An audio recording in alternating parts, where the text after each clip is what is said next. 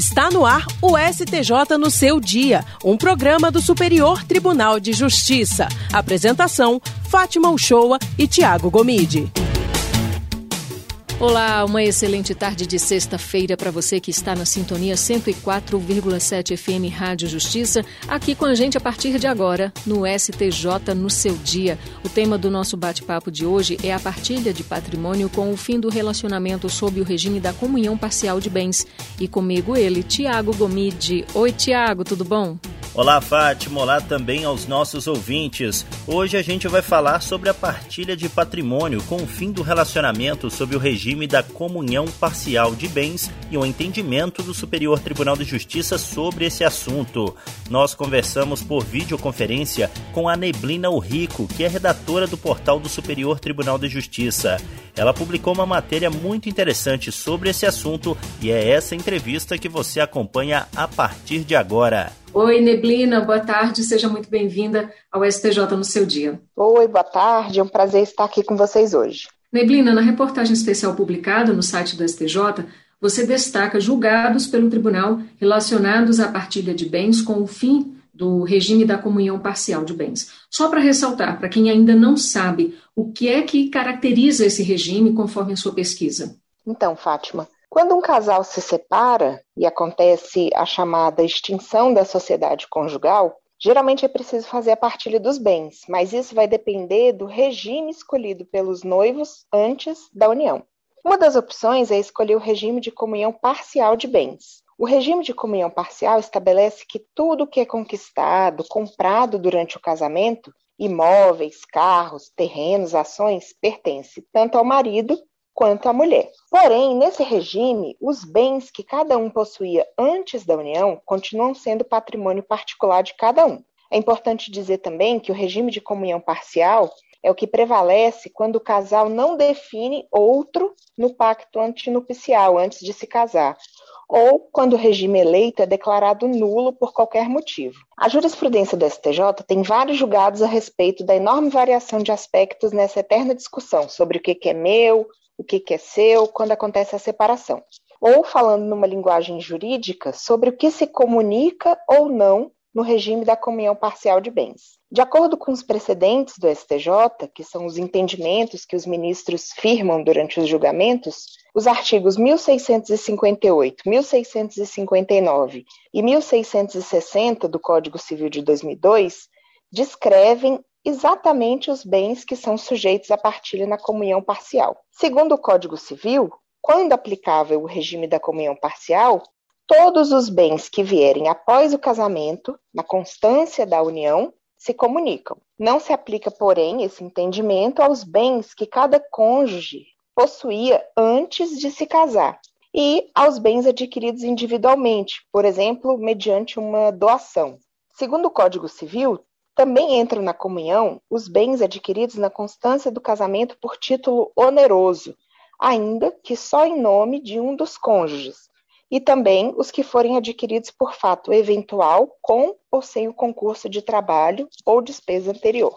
Neblina, os casos julgados pelo STJ a respeito dessa temática são direcionados para os colegiados de direito privado, que são a terceira turma, a quarta turma e também a segunda sessão, que é composta por essas duas turmas. Em um desses julgados, lá em 2016, e que você cita na sua reportagem, o ministro Luiz Felipe Salomão explicou bem essa questão da propriedade dos bens de um casal que formaliza o relacionamento sob regime da comunhão parcial. Você poderia destacar, explicar melhor para a gente o que, que o ministro Salomão Salomão destacou? Claro. Nesse julgamento, o ministro Luiz Felipe Salomão, que faz parte da quarta turma do STJ, explicou que os bens adquiridos durante o casamento são de propriedade exclusiva do cônjuge que o adquiriu, e assim seguirá enquanto perdurar o matrimônio. Mas, na hora que o casamento acabar, qualquer um dos cônjuges, o marido ou a mulher, tem direito à meação, tem o direito de pedir a divisão dos bens comuns. Isso porque, durante o matrimônio, existia apenas uma expectativa de direito sobre esses bens. O ministro explicou que a regra contida na lei é que o regime da comunhão parcial de bens conduz à comunicabilidade dos bens adquiridos na constância do casamento. Mas os bens que cada cônjuge já possuía antes do casamento ou aqueles bens que entrarem na posse da pessoa na constância da união por doação, sucessão ou subrogação, ficam excluídos dessa obrigação. Esse é, segundo Salomão, exatamente o entendimento contido no artigo 1658 do Código Civil de 2002. O STJ já afirmou jurisprudência acerca das verbas trabalhistas. Afinal de contas, é, de acordo com a sua pesquisa, Neblina, elas se comunicam ou não no regime da comunhão parcial? Isto é, elas pertencem a ambos ou só quem trabalhou tem direito a elas? Então, Fátima, para o STJ, as indenizações referentes às verbas trabalhistas recebidas durante o casamento por um dos cônjuges integra partilha de bens. Ao julgar um caso com essa temática, a terceira turma confirmou que os créditos recebidos durante o casamento, ainda que decorrentes do trabalho pessoal de apenas um dos esposos, são partilháveis com a decretação do divórcio. No caso que eles julgaram, as verbas trabalhistas se originaram de um precatório no valor de quase um milhão de reais. E o Tribunal eh, de Justiça tinha entendido que esse crédito foi gerado durante o casamento e, por isso, integraria o conjunto de bens adquiridos durante a reunião matrimonial, sendo passível de divisão. O ministro que relatou o caso, Moura Ribeiro, afirmou que a orientação firmada no STJ é no sentido de que no regime de comunhão parcial, todas as verbas trabalhistas se comunicam, mesmo todas as verbas trabalhistas adquiridas na constância do casamento se comunicam, devendo os valores serem divididos quando da separação do casal. De acordo com a sua pesquisa, Neblina, para elaborar essa reportagem especial, eu gostaria de saber qual o entendimento do STJ quanto aos créditos previdenciários decorrentes de aposentadoria pela Previdência Pública. Ah, Tais critérios integram o patrimônio comum do casal sobre o regime de comunhão parcial ou não? O entendimento do STJ é de que o crédito previdenciário que decorre de aposentadoria pela Previdência Pública, ainda que tenha sido recebido apenas após o divórcio, também integra o patrimônio comum a ser partilhado. Porém, é importante dizer que a divisão deve ser feita nos limites dos valores correspondentes ao período em que o casal esteve junto, sob o regime da comunhão parcial de bens. Com base nesse entendimento, a terceira turma reformou um acórdão que tinha entendido não ser cabível a divisão desses valores. Para a relatora do caso no STJ, a ministra Nancy Andrighi, a eventual incomunicabilidade dos proventos do trabalho geraria uma injustificável distorção, em que um dos cônjuges poderia possuir inúmeros bens reservados, frutos do seu trabalho, e o outro poderia não ter nada, porque reverteu em prol da família os frutos do seu trabalho. A ministra apontou a existência de consenso entre as turmas de direito privado do STJ no sentido da comunhão e da partilha de indenizações trabalhistas correspondentes a direitos adquiridos na constância do vínculo conjugal, ainda que a quantia tenha sido recebida após a dissolução do casamento ou da união estável. Este é o STJ no seu dia e nós estamos conversando sobre a partilha de patrimônio após o término do relacionamento regido pela comunhão parcial de bens e quais os posicionamentos adotados pelo STJ sobre esse tema. Nossa entrevistada é a redatora dessa matéria publicada na página do Superior Tribunal de Justiça, Neblina Rico. Neblina, você ressaltou ao longo da reportagem uma tese da segunda sessão do STJ que definiu se deve ou não haver ameação dos valores depositados em conta vinculada ao FGTS, o Fundo de Garantia do Tempo de Serviço, antes do matrimônio sob o regime de comunhão parcial. Qual foi essa tese, Neblina? A tese definida pela segunda sessão foi sobre a inexistência de direito a divisão dos valores depositados em conta vinculada no FGTS antes do patrimônio.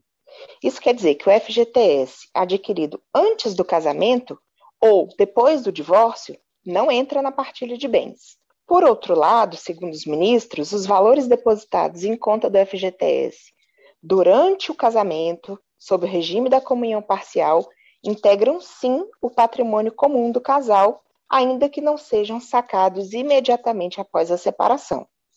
De acordo com o relator do caso, o ministro Luiz Felipe Salomão, pertencem ao patrimônio individual do trabalhador os valores recebidos a título de fundo de garantia em momento anterior ou posterior ao casamento.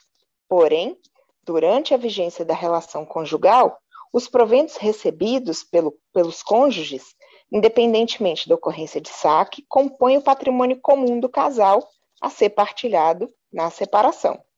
Importante frisar que o ministro lembrou que o titular do FGTS não tem é, a faculdade de utilizar livremente os valores depositados na conta, estando o saque submetido às possibilidades previstas na lei ou estabelecidas em situações excepcionais pelo Judiciário.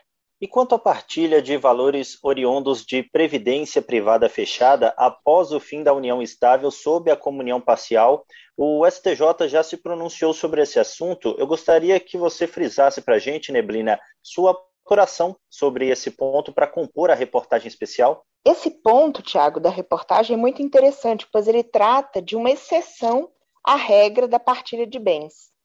Para o STJ, o benefício da previdência privada fechada é excluído da partilha em dissolução de união estável regida pela comunhão parcial de bens. Isso porque o benefício da previdência privada fechada faz parte do rol das exceções previstas no artigo 1659 do Código Civil e, portanto, é excluído da partilha em virtude da dissolução da união estável. Quando firmou esse entendimento, a terceira turma negou à ex-companheira a partilha do montante investido pelo ex-companheiro em previdência privada fechada, para o relator, o ministro Vilas Boas Cueva, a legislação exclui da comunhão de bens pensões, meio-soldos, montepios e outras rendas semelhantes. Segundo o ministro, a previdência privada fechada se enquadra no conceito de renda semelhante, por se tratar de uma espécie de pecúlio, bem personalíssimo. O ministro destacou também que o resgate antecipado da previdência privada, para que ocorresse essa divisão do dinheiro, poderia comprometer o equilíbrio financeiro e atuarial do plano de previdência. Segundo Vilas Boas Cueva, a verba não pode ser resgatada ao bel prazer do participante, que deve perder o vínculo empregatício com a patrocinadora ou completar os requisitos para poder conseguir sacar esse dinheiro.